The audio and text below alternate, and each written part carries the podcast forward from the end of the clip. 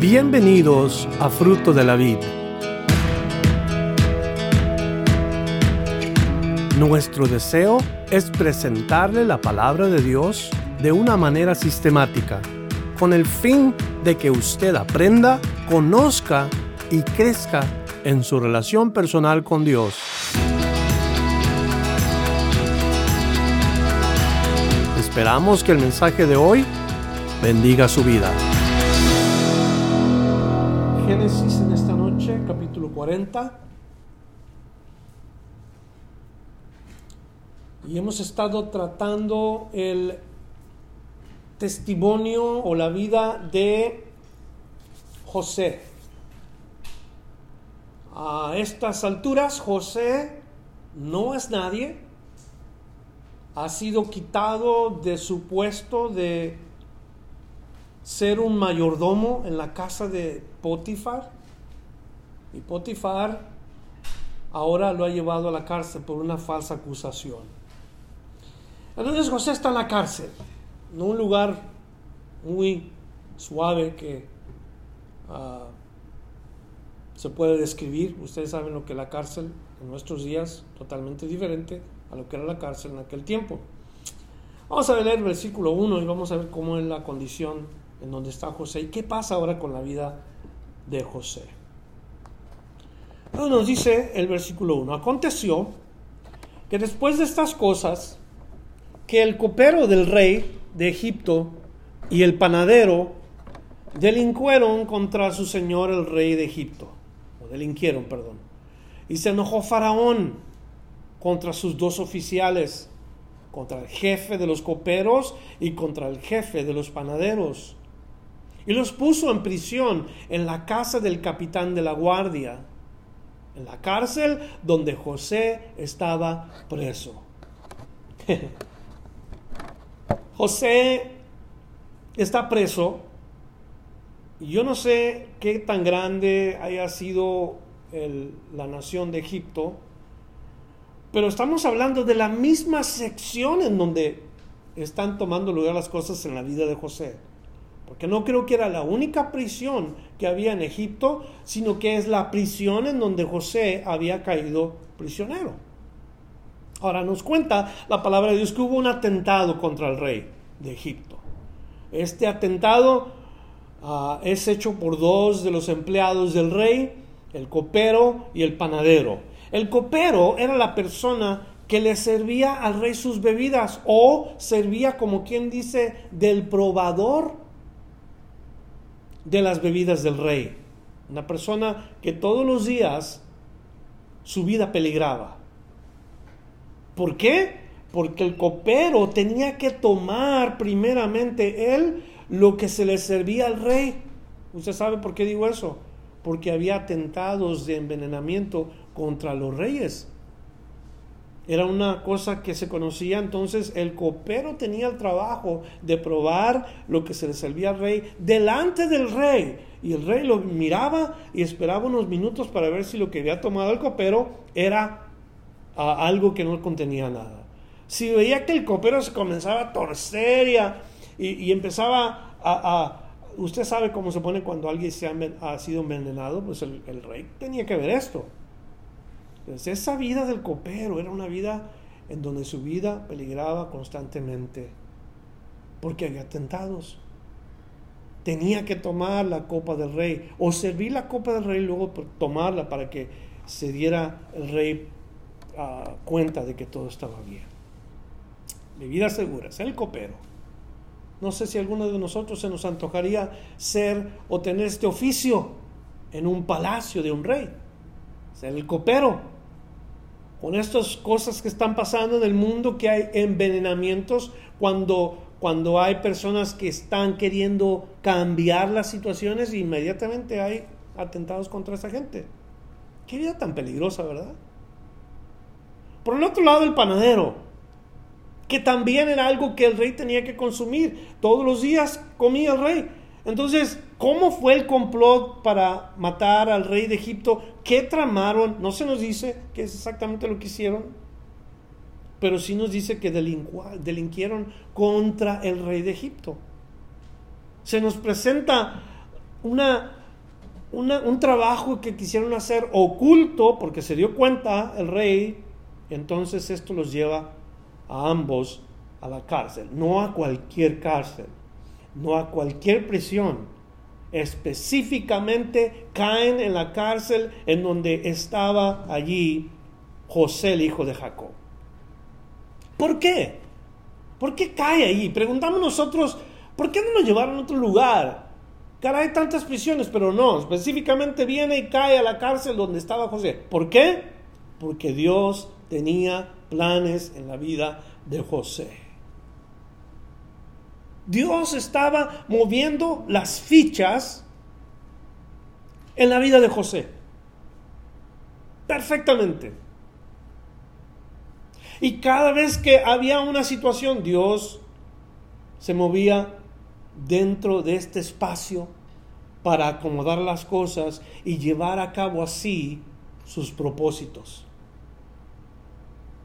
En otras palabras, Dios estaba todavía con la intención de promover a José. Usted sabe que es una promoción a veces en el trabajo. Nos da mucha alegría porque se nos da un aumento de salarios. Es una promoción, un aumento es una promoción. O una promoción puede ser un cambio de posición en el trabajo. Se nos dice, ahora no vas a ser un empleado, ahora vas a tener a alguien bajo tu responsabilidad. Es una promoción. Todos esperamos una promoción en alguna manera. Ya sea en la iglesia, o ya sea en el trabajo, o ya sea en el gobierno. Pero esperamos una promoción. Dios aquí está trabajando una promoción para José. Y la promoción de Dios es siempre buena. Escúcheme. La promoción de Dios es siempre buena. Cuando toma lugar de la manera que Dios la quiere llevar a cabo. Dios se glorifica. Pero hay ocasiones cuando el hombre se está promoviendo y el hombre se llena de orgullo y, se convierte en una persona exigente y es una persona que está diciéndose a sí mismo y levantándose a sí mismo y Dios no quiere eso, que el hombre proceda así. Dios detesta, aborrece a los soberbios. Dios no trabaja con la gente soberbia los rechaza. Dice la palabra de Dios que Dios resiste a los soberbios, mas da gracia a los humildes. E, en la balanza de Dios, los humildes pesan más que los orgullosos. Quiere decir, tienen más consistencia para Dios, tienen más valor para Dios, los humildes. Con razón Jesús decía, aprended de mí que soy manso y humilde de corazón. El deseo de Dios, el deseo de Cristo, que seamos humildes, no que seamos soberbios, promoviéndonos a nosotros mismos y, diciendo es que es que yo califico para esto, es que yo conozco esto y es que yo tengo aquí y yo tengo acá y Dios dice, esta gente ¿cuándo va a aprender? Que soy yo el que promuevo, que soy yo el que muevo las cosas, que yo soy el que quiero hacer el trabajo, no ellos. Y hay tanta gente que piensa que las cosas no trabajarían si ellos no los hacían. Tanta gente que dice, es que si yo no lo hago, no va a trabajar. Mentira. José está en prisión. Una parte negativa de su vida. José está en un en un punto de su vida en donde está mal, pues anímicamente, está en una prisión, no puede salir. Entonces, todo aquello que Dios le dijo en sueños, todo aquello que Dios le, hizo ver en sueños, ¿qué pasó? ¿En dónde se quedó? Vamos a ver lo que sucede porque hemos leído solamente tres versículos. Seguimos leyendo el versículo 4 y el capitán de la guardia encargó de ellos a José. Y él les servía. ¿Cómo está la cosa aquí? ¿Cómo es que José le servía a ellos? Si él era el encargado de ellos, ¿no es que ellos deberían de servirle a José? Notamos aquí una característica muy importante. No solamente no se promovía José, tampoco se daba lugar de decir yo mando. Al contrario, él servía a los demás. José es un tipo de Cristo, una sombra de Cristo, o una representación de Cristo, porque José tenía autoridad sobre estos presos, sobre todos los presos de la cárcel. Sin embargo, él les servía a ellos. ¿Que acaso Cristo no vino a hacer eso con nosotros? ¿No dejó su gloria para servirnos a nosotros? Cuando éramos nosotros los que tenemos que servir al Señor, ¿sí o no? Era yo quien debía de haber dicho, Señor, yo soy tu siervo. Oh, no, pero Cristo dejó su gloria, se despojó de sí mismo, se hizo a los, semejante a los hombres y estando en forma de hombre se humilló, haciéndose obediente hasta la muerte y muerte de cruz. Nos dice la palabra de Dios esto. Vino y tomó forma de un hombre y se hizo siervo. Siervo de todos. Y eso es lo que José hace pudo haber tomado la posición José de enaltecerse, decir, ah, otros dos con estos los pongo a hacer este trabajo y este otro yo me la llevo ahí calmada. Pero no, José le servía a estos dos. Y estuvieron días en la prisión. Días. ¿Cuántos días? Pues no nos dice, pero días, más de uno. Y ambos, el copero y el panadero del rey de Egipto, que estaban arrestados en la prisión tuvieron un sueño. Cada uno su propio sueño en una misma noche, cada uno con su propio significado. Entonces estos dos llegan a la prisión y podemos decir, qué casualidad que soñaron el mismo día y que los dos sueños tienen un significado. Y podemos decir, pero, pero ¿cómo está la cosa aquí? Esa es pura coincidencia, la verdad. Y no. ¿Qué hemos dicho nosotros? Que la mano de Dios está moviendo las fichas. Verso 6 dice, vino José a ellos por la mañana y los miró y aquí estaban tristes. Y él les preguntó a aquellos oficiales de Faraón que estaban con él en la prisión de la casa de su señor, diciendo, ¿por qué parecen hoy mal vuestros semblantes? Él los mira José y cómo me imagino que estaban, estaban con la mirada perdida, tristes, cabizbajos, sin hablar, tal vez sin comer. Y se dio cuenta a José inmediatamente porque si les daba de comer, les cuidaba y él estaba tanto de ellos, entonces José supo que algo no estaba bien. Ahora, ¿cómo se pone una persona cuando está triste? ¿Es platicadora? Cuando una persona está triste, ¿se aísla? Cuando una persona está triste, no sonríe, la persona está triste, a veces hasta con lágrimas en los ojos, con la mirada al suelo, con, los brazos cruzados quizás y, triste, porque pues la cosa no, no, se ve muy bien. Entonces, si yo pongo cara de triste delante de ustedes, más de alguno me va a decir, hermano pastor, ¿qué pasa? ¿Qué le sucede? Que nos dice la palabra de Dios, seamos observadores. Como quien dice, José se fija en los demás. Y es un punto importante. José estaba encargado de todos los presos y ahora tiene esos nuevos presos a su cuidado y lo primero que hace es ver cuál es su actitud de ellos. Y sabe que muy pocas veces nosotros los cristianos nos fijamos en la gente. Muy pocas veces ponemos atención cuando alguien está triste. Vamos hablando de aquí, del círculo congregacional. ¿Cuántas veces te has fijado en el rostro de tu hermano aquí, en la congregación? De tu hermana. ¿Y cuántas veces te has puesto a pensar que quizá aquella persona está siendo atribulado, angustiada, está preocupado, está triste, tiene problemas en su casa, quizá tiene un problema económico, quizá tiene un problema familiar o su matrimonio? ¿Cuántas veces lo hemos de veras notado. Y luego nos hemos detenido y hemos ido a esa persona para decirle, ¿estás bien hermano? ¿Estás bien hermana? ¿Todo bien? ¿Cómo está tu relación con el Señor? ¿Cómo está tu caminar con Cristo? ¿Cómo están las cosas en tu casa? Y José nos enseña eso. Sabemos que no es una coincidencia. Estos dos hombres traen algo dentro de sus corazones y esto es lo que les perturba. Ahora, tienen un sueño cada uno. Luego, luego la pregunta inmediata. Porque eh, eso causa pregunta a la gente. es cosa que hace comentar a los demás. Los sueños. ¿Son todos los sueños con un mensaje? ¿O son todos los sueños significativos? Y hay mucha gente que dice que sí y hay mucha gente que dice que no. Pero yo creo que en, en esta particular escritura nosotros debemos de entender que Dios está detrás del escenario, entonces Dios causa, Dios es el que causa que estos hombres tengan sueño, para que este sueño lo lleve al siguiente paso que Dios está preparando.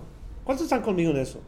Porque yo en lo personal, yo tengo sueños, pero yo no creo que Dios está preparando algo para alguien particularmente. ¿Por qué tengo sueños a veces? ¿Por qué tienes sueños tú a veces? ¿Son todos significativos? ¿Todos tienen un, un mensaje? La respuesta obviamente es no. Y mi convicción es que cuando un hombre o una mujer viven para Dios, aman a Dios, están convertidos a Dios, regularmente Dios les habla por sueños.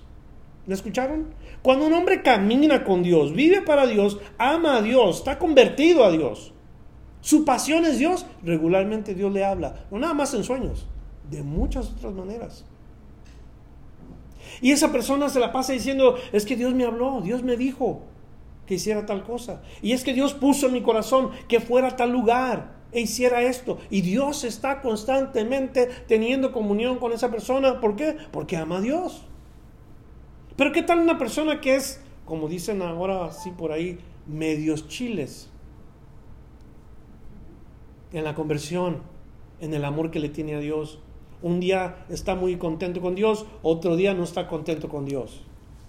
Creo que eso es exactamente lo que debemos nosotros de estar al tanto. Estar al tanto de cómo está nuestra relación con Dios, como para que Él nos hable, como para que Él nos esté constantemente revelando cosas.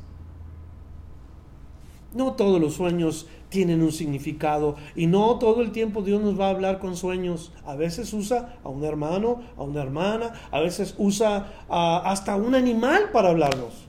Dios mío.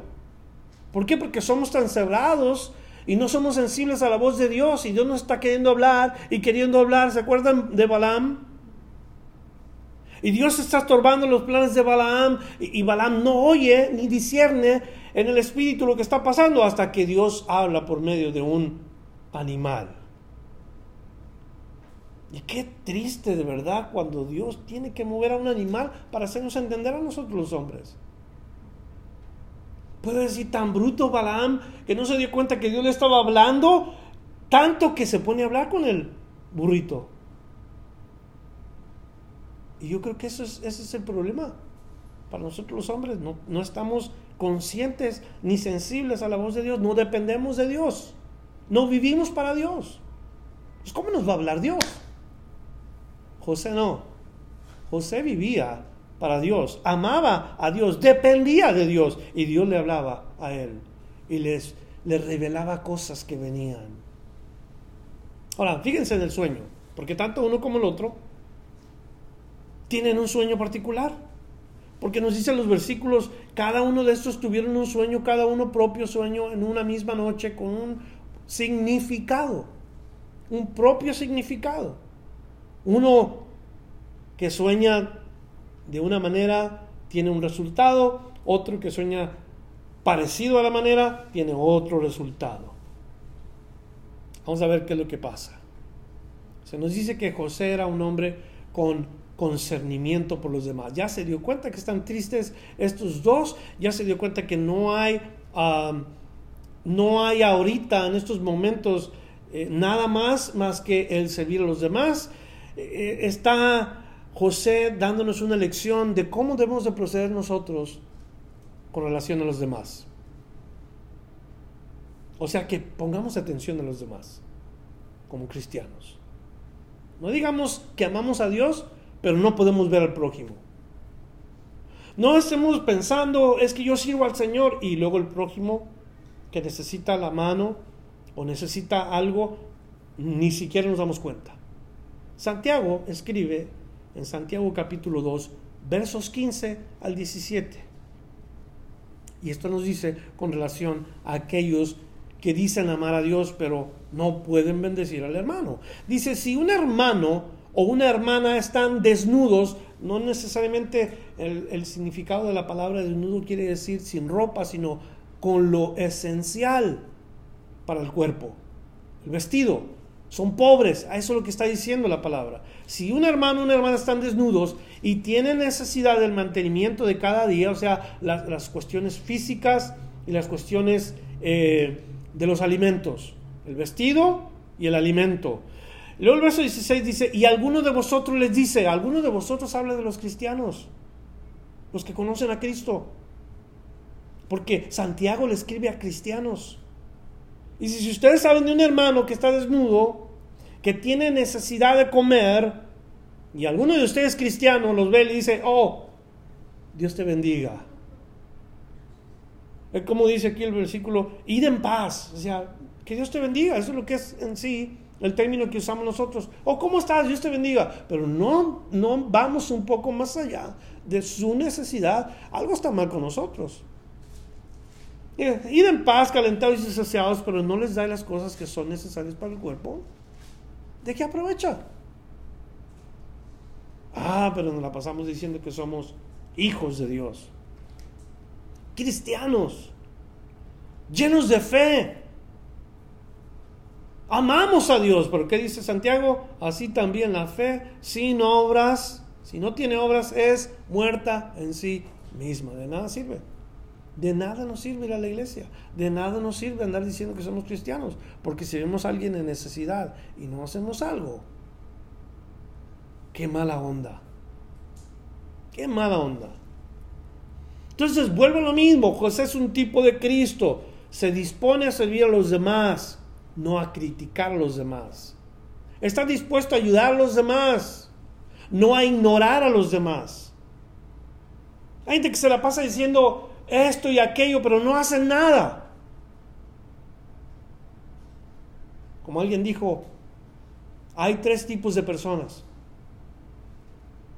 Los que son parte de la solución, los que son parte del problema y los que son el problema. Y en alguno de esos estamos. O somos el problema o somos los que arreglamos el problema. ¿O somos los que causamos el problema? Es, es, es, algo bien claro que nos dice la palabra de Dios de José. Oye, algo está pasando, algo no se ve bien aquí, yo voy a hacer algo. Y va y les pregunta, ¿qué pasa? ¿Qué tienen? Próxima vez cuando vengamos a la iglesia, no nada más vengan, se sienten, escuchen el mensaje y luego se vayan a su casa. Quédense un ratito, por favor. Observen a la gente. Yo regularmente trato de quedarme hasta que se va la última persona, porque yo no sé cómo Dios me va a ayudar. Pero hay gente que llega a la iglesia, se sienta, escucha, alaba al Señor y en cuanto termina el servicio, vámonos. Y ya no hablaron con nadie. Ya no dejaron que Dios los usara de ninguna manera. Y yo creo que tenemos que esperar un momento, observar, mirar a la gente, quizás Dios te puede usar en ese momento con alguien, una oración, unas palabras de ánimo. O quizás Dios te dé algo para esa persona en ese día. Créemelo, te vas a ir a tu casa con un corazón diferente. Disposición. José tenía disposición. Cristo se despojó de sí mismo, tuvo la disposición para venir y servir. Ese es José también. Versículo 8. Después que les pregunta, ellos dicen, hemos tenido un sueño y no hay quien lo interprete. Entonces les dijo José, ¿no son de Dios las interpretaciones? Contádmelo ahora. Y para los que estamos aquí en esta noche, que decimos que sabemos interpretar la Biblia, tengan cuidado. Ese es un corazón altivo. Oh, es que yo sé interpretar la Biblia, es que yo puedo decirte lo que la Biblia dice. Ese es un corazón altivo. No son del hombre las interpretaciones, son de Dios. En este caso del sueño, pero vamos hablando de la palabra de Dios. Tanta gente que se levanta el cuello y dice que yo fui a tal universidad de teología y estudié tantos años y sé y conozco los misterios de la palabra de Dios y son arrogantes y son soberbios y altivos con eso. ¿Qué Dios dice de eso?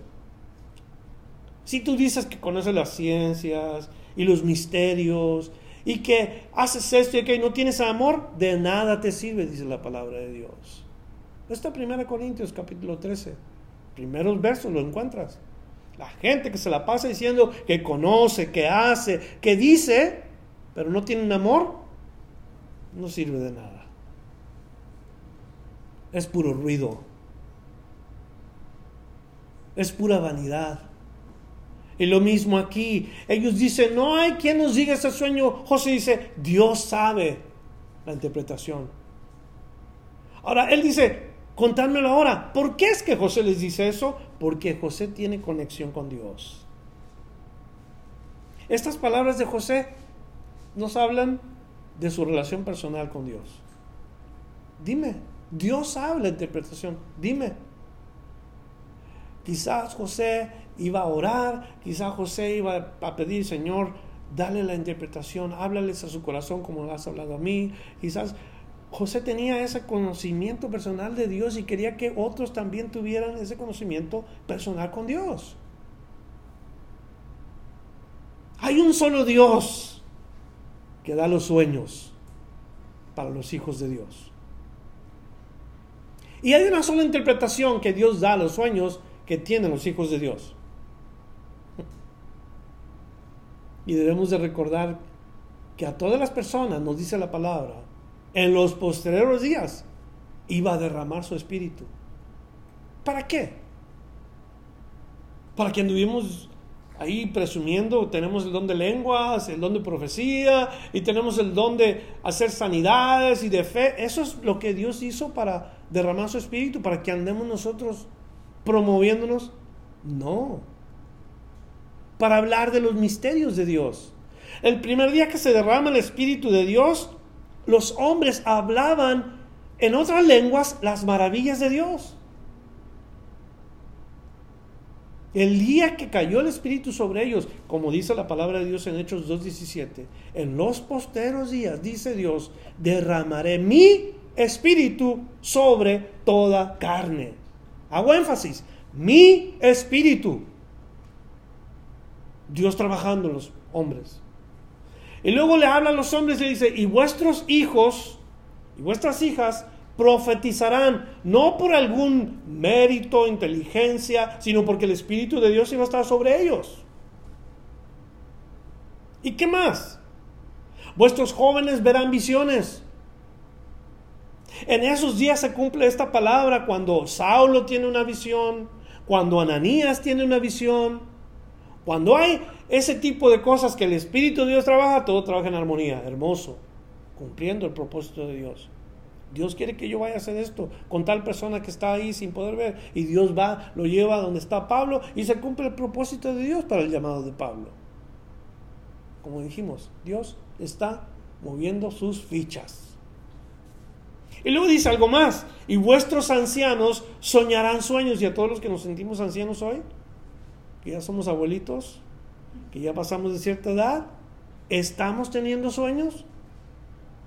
Hay dos razones por las que estamos teniendo sueños, si es que estamos teniendo sueños. Una es porque el Espíritu de Dios ha caído sobre nosotros. Amén. ¿Sí o no? Dos, porque cenamos muy tarde.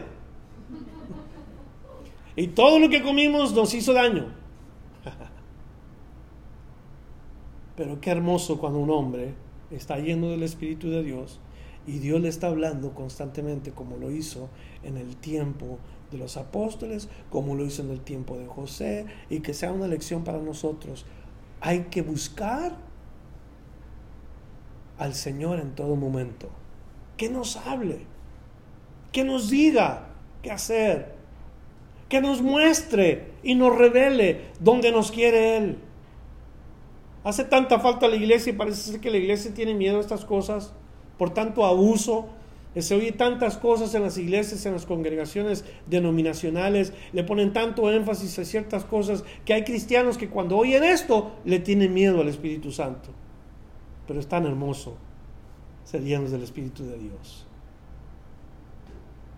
Que ojalá que nos dé un carácter humilde, nos revele, nos enseñe cómo buscar a Dios constantemente, porque lo necesitamos. Dese cuenta la, la televisión que está pasando.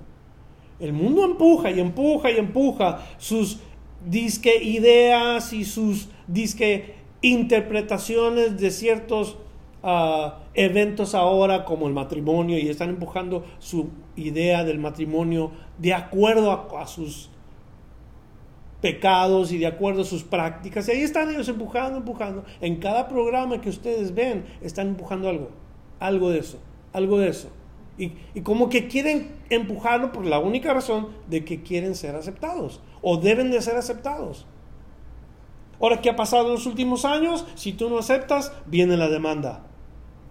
Y agárrate. Eso es lo que el mundo hace. ¿Qué ha pasado con los cristianos? Que, que ya tienen miedo a hablar de estas cosas porque quizá los metan en la cárcel, quizá les demanden, quizá les quiten el, pagar sus impuestos a la iglesia porque están hablando en contra de eso. No hablamos en contra de la gente, hablamos lo que la palabra de Dios dice, que es abominación delante de Dios. Y tanto es esa práctica del homosexualismo como la mentira, como el robo, como el asesinato, como todo lo que tiene que ver con el pecado del hombre, es abominación delante de Dios. Y no podemos callar. No, podemos decirle al pecado por su nombre, porque tenemos que llamarle lo que es. Entonces, para, para ser diferentes, tenemos que esperar que el Espíritu de Dios se derrame en nuestra vida. En la vida de nuestros hijos, en la vida de nuestras hijas, que vean visiones, que tengan sueños los ancianos y créanmelo, nosotros vamos a ser instrumentos de Dios para la gloria de Él verso 9 hasta el versículo 15. Entonces el jefe de los coperos contó su sueño a José y le dijo, yo soñaba que veía una vid delante de mí y en la vid tres sarmientos y ella como que brotaba y arrojaba su flor, viniendo a madurar sus racimos de uvas y que la copa de Faraón estaba en mi mano, y tomaba yo las uvas y las exprimía la copa de Faraón, y daba yo la copa en mano de Faraón. Y le dijo José, esta es su interpretación. Dígame qué rápido, ¿verdad? Como Dios habla así, rápido. A un hombre sensible a la voz de Dios. Esta es su interpretación. Los tres sarmientos son tres días. Al cabo de tres días levantará Faraón tu cabeza y te restituirá a tu puesto y darás la copa a Faraón en su mano como solías hacerlo cuando era su copero. Hasta allí la interpretación. O sea, esta interpretación es una interpretación positiva para el copero. Pero le dice algo más, que Dios usa para promover a José. Verso 14, acuérdate pues de mí cuando tengas ese bien y te ruego que uses conmigo de misericordia y hagas mención de mí a Faraón y me saques de esta casa. Ya no es Potifar a quien quiere regresar José, ¿Por qué no quiere regresar José a Potifar? ¿O por qué no quiere eh, que lo lleve a la casa de Potifar? Porque ahí está quién? La esposa, la acusadora. O como le dije la semana pasada, la Flusi, ¿verdad? Que andaba atrás de José. y no quiere eso, más bien quiere que Faraón lo, lo conozca y quiere que Faraón sepa de él. Y, dice, y lo, luego le dice, me saques de esta casa. ¿Cuál casa? La prisión. Porque fui hurtado de la tierra de los hebreos y tampoco he hecho mal aquí porque me pusiesen en la cárcel. Por una falsa acusación, José es llevado a este lugar. Y ahora está sufriendo consecuencias, todo parece perdido, pero no, no, no es Dios trayendo a José de un lado para otro como títere, no. Dios está moldeando la vida de José porque va a tener una posición grande y no puede ser un hombre arrogante que, que vaya y entre como que si él ganó ese lugar. ¿Me entienden? Tiene que ser un hombre templado, un hombre moldeado a como Dios quiere, a la imagen de Dios, un hombre compasivo, no un hombre duro, un hombre con sensibilidad, no un manda más, sino un hombre con ese corazón como el de Dios, dispuesto a dar. Entonces esta interpretación es buena para el copero. Y entonces por el otro lado está viendo el, panadero, está escuchando y, ah, caray, no, pues que me lo interprete también a mí, porque mi sueño es parecido. Mira el verso 16. Viendo el jefe de los panaderos que había interpretado para bien, dijo a José, también yo soñé. Y me, imagino que se emocionó. Oye, oye, aquí dime a mí, ¿no? ¿Qué onda? Yo también soñé que había tres canastillos blancos sobre mi cabeza. En el canastillo más alto había de toda clase de manjares de pastelería para Faraón. Y las aves las comían del canastillo de sobre mi cabeza. O sea, el panadero se imaginó, pues si, pues si le, di, le fue bien a este, pues yo creo que lo mismo para mí, pero el mensaje para el panadero no fue lo que quería oír. Porque el panadero, aunque emocionado y todo por lo que yo, le da la respuesta y la respuesta no es buena para el panadero. ¿Qué le dice? Verso 18, entonces respondió José y dijo, esta es su interpretación, los tres canastillos tres días son. Al cabo de tres días quitará Faraón tu cabeza de sobre ti, toma. Decapitado. Y te hará colgar en la horca y las aves comerán tu carne de sobre ti. Para el copero, vida y restauración. Pero para, para el panadero, muerte. Ahora me pregunto yo lo siguiente, ¿por qué? ¿Por qué si los dos tramaron algo contra el rey de Egipto? ¿Por qué? Porque es que uno vida y el otro muerte. Y la respuesta está en que Dios movió la ficha de esa manera. Culpable los dos. Culpable los dos. Merecían la muerte los dos. Fueron descubiertos por Faraón. Sin embargo, Dios tiene misericordia de uno y al otro no. Y, Faraón, como un siervo de Dios que no lo sabe, como cuando hablamos de Nabucodonosor, siervo de Dios, cuando no sabe que es siervo de Dios, si ustedes han escuchado eso, ¿verdad? La misma Biblia dice que servía a Dios. Cuando no conocía a Dios. ¿Cómo está eso? ¿Sabe? Todo el mundo servimos a Dios. ¿Me entiende lo que digo? Todo mundo sirve a Dios. Directa o indirectamente. Unos están sirviendo a Dios en sus propósitos de salvación. Otros están sirviendo a Dios en sus propósitos de condenación. Unos están sirviendo a Dios creyendo en Cristo, otros están sirviendo a Dios rechazando a Cristo. Todos de alguna manera estamos sirviendo al Señor. O la buena o por la mala. Y un día todos, todos, todos, todos, todos, todos, vamos a ir delante de Dios y doblar la rodilla delante del Señor.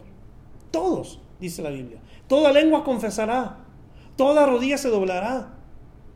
O sea, todos. Y hay gente que piensa que yo no creo en Dios. Esa gente cumple los propósitos de Dios. Dice el necio en su corazón, no hay Dios. Dios lo dice. Así piensa el necio. Dios conoce al necio. Entonces, viéndolo nosotros, el, panadero y el copero, culpables los dos, pero Dios le salva la vida a uno y al otro, no. ¿Por qué? Porque Dios tiene preparado esa restauración para José. O sea que Dios usa los medios cualquiera para bendecir a los propósitos de los que Él ama. En este caso José. Verso 20. Al tercer día, que era el día de cumpleaños de Faraón, el rey hizo banquete a todos sus sirvientes y alzó la cabeza del jefe de los coperos y la cabeza del jefe de los panaderos. Entre sus servidores, e hizo volver a su oficio al jefe de los coperos, y dio a éste la copa en su mano de Faraón, mas hizo ahorcar al jefe de los panaderos como lo había interpretado José, y el jefe de los coperos no se acordó de José, sino que lo olvidó. ¿Quién sueño en realidad era solamente, como quien dice, la puerta para José. Que ese sueño te, te dio la interpretación, ahora el copero regresa a su posición. Pero ¿por qué regresa a su posición el copero? Lo vamos a ver la semana que viene. Porque en la semana que viene tenemos el capítulo en donde hay un poquito de esperanza, un poquito de luz.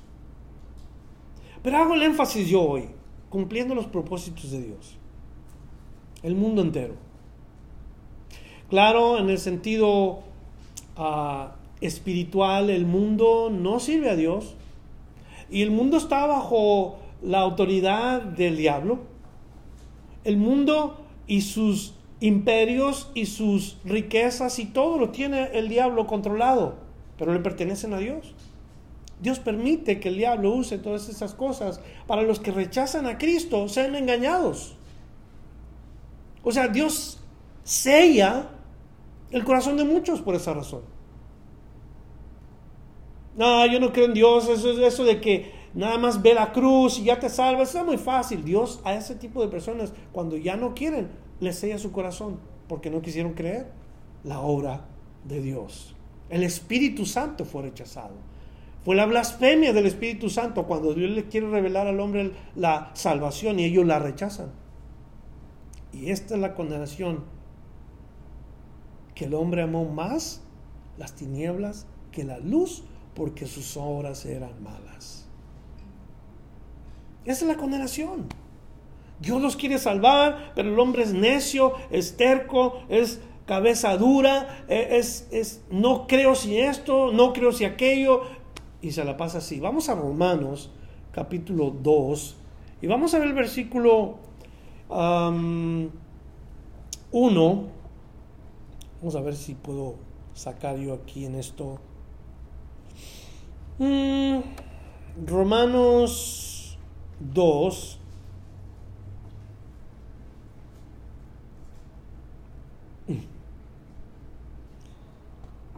Y ahí nos dice la palabra de Dios exactamente lo siguiente. Juntos vamos a ver desde el versículo. ¿Qué le dije? ¿No les dije? A ver, Romanos 2, versículos 4 al 13. Miren lo que dice ahí. O menosprecia las riquezas de su benignidad y paciencia y longanimidad, longanimidad, ignorando que su benignidad te guía al arrepentimiento. Es una pregunta. Pero por tu dureza y por tu corazón no arrepentido, otra vez, pero por tu dureza y por tu corazón no arrepentido, atesoras para ti mismo ira para el día de la ira y de la revelación del justo juicio de Dios. Hay tres cosas que yo veo aquí. Dureza de corazón, corazón no arrepentido y justo juicio de Dios. Quiere decir esta gente que rechaza y no quiere a Dios ni andar en sus caminos, Dios los va a justiciar o va a traer su juicio con verdad, con justicia. ¿Por qué van a ser condenados? Única y sencillamente porque rechazaron. No porque mintieron, ni porque eh, hicieron cosas malas, no, porque rechazaron la oportunidad que Dios les da. Y otra vez, por tu dureza, por tu corazón no arrepentido, atesoras para ti mismo. O sea, el castigo se lo hace uno solo, ¿sí? No Dios. El castigo solamente lo, lo reafirma Dios cuando uno rechaza a Dios para el día de la ira y de la revelación del justo juicio de Dios, el cual pagará a cada uno conforme a sus obras. Note, a cada uno conforme a sus obras. Y aquí está la división. Verso 7, vida eterna a los que, perseverando en hacer bien, buscan gloria y honra e inmortalidad. Y les digo, el hombre en sí, personalmente o humanamente hablando, no puede hacer el bien. La Biblia dice, no hay quien haga lo bueno. El hombre por naturaleza se inclina al pecado, el hombre por, por naturaleza busca lo malo. No hay quien busque a Dios. A todos se han desviado a una, se hicieron necios. No hay quien haga lo bueno. Palabra de Dios. Entonces Dios dice lo siguiente. Vida eterna a los que perseverando en hacer bien, en, perseverando en hacer, en bien hacer, buscan gloria y honra en mortalidad. ¿Quién usó la palabra perseverar en la palabra de Dios? ¿Quién utiliza la palabra perseverar? Jesús le dijo a sus discípulos, permanecer en mi palabra y yo en vosotros. A las iglesias en Apocalipsis, perseverar. Al que venciere, yo le daré. Y esa es la idea. El cristiano o el que quiere y, va en pos del bien, no, no puede nada más decir, es que yo ya acepté a Cristo, ya no, tiene que continuar, perseverar, continuar hasta el final, hasta el final de su vida. Como el apóstol Pablo dijo, he peleado la buena batalla, he corrido la carrera de la fe, hasta el fin. Y aquí nos dice, a esa gente, a esa gente vida eterna. Pero luego el verso 8 pero ira y enojo a los que son contenciosos y no obedecen a la verdad, sino que obedecen a la injusticia. Tribulación y angustia sobre todo ser humano que hace lo malo, al judío primeramente y también al griego. Pero gloria y honra y paz a todo aquel que hace lo bueno, al judío primeramente y también al griego, porque no hay acepción de personas para con Dios. Porque todos los que sin la ley han pecado, sin la ley también perecerán. Y todos los que bajo la ley han pecado, por la ley serán juzgados. Porque no son los oidores de la ley los justos ante Dios, sino los hacedores de la ley serán justificados. Porque cuanto los gentiles que no tienen ley hacen por naturaleza lo que es de la ley, estos, aunque no tengan ley, son ley para sí mismos. ¿Qué significa eso? Que todos sabemos hacer el bien y el mal. Todos sabemos lo que es bueno y todos sabemos lo que es malo. Judíos y no judíos. Particularmente el, judío pudiera decir, es que no sabía, es que no conocía, va a ser juzgado de acuerdo a eso. Y es un justo juicio el que Dios va a traer. En acuerdo a la verdad. Las bases del juicio de Dios son de acuerdo a la verdad o en base a la verdad. Entonces, lo que pasa con estos dos hombres, pues es simple y sencillamente el hecho de que Dios está trabajando, como les dije, para la promoción de un siervo de Dios. Y qué importante lo que hemos visto hoy. Están pasando tantas cosas en la vida de José en ese tiempo como lo que están pasando en nuestros días. Mucha gente ignoraba a Dios en ese tiempo, mucha gente ignora a Dios en este tiempo. Pero también cosas buenas pasaban en el tiempo de José. Buenas cosas pasan en este mundo, hoy. Recuerden lo que acabamos de leer. Y yo creo que por eso Dios no ha visitado de una manera rigurosa este país, porque todavía hay gente que, que cree en Dios, todavía hay personas que buscan a Dios. Si no fuera por eso, yo creo que ya no existiría Estados Unidos. Porque vamos mal. La moral de este país, la gente está por los suelos. El espíritu del hombre está muerto. Mucha gente no tiene a Dios. Son personas viviendo solamente para sí. Dios nos ayude. Y esta es la historia de José y Dios está encargando de él como se encarga de nosotros. Así que démosle gracias a Dios por este estudio por esta palabra que se nos ha dado. Todos los puntos que aprendimos hoy y las aplicaciones le van a servir un día a usted. Seamos sensibles al Espíritu Santo, a la voz de Dios. Busquemos a Dios. Tengamos una relación personal con Dios. Miremos hacia los demás. ¿Cómo nos puede usar Dios? ¿Qué puede hacer Dios conmigo? ¿De acuerdo? Vamos a orar. Padre, te damos gracias, Señor, por esta noche que hemos abierto tu palabra que es viva, tu palabra que nos alimenta. Nuevamente te damos gracias porque hoy aprendemos estas, estos principios y oramos que de alguna manera, Señor, tú nos recuerdes al momento de traer estas enseñanzas a nuestra vida. Enséñanos, Señor, a, a tener estas características presentes, de ver cómo este hombre servía a las demás personas cuando podía haber sentido que él tenía autoridad sobre ellos. O sea, que entendía que era mejor servir que ser servido. Así queremos ser nosotros. Ayúdanos a oír, a ver, a saber cómo están las demás personas para que seamos usados por ti. Y si algunas cosas, Señor, nos han fallado en poder discernir, enséñanos, así como le enseñaste a José, y podamos ser instrumentos en tus manos para glorificar tu nombre, Señor. Gracias por esta noche. Oramos en el nombre de Jesús que bendigas nuevamente a todas las personas que han escuchado este mensaje. Se quede grabado ahí en sus corazones. Lo pedimos en el nombre de Jesús. Amén. Gracias por escuchar la enseñanza de hoy.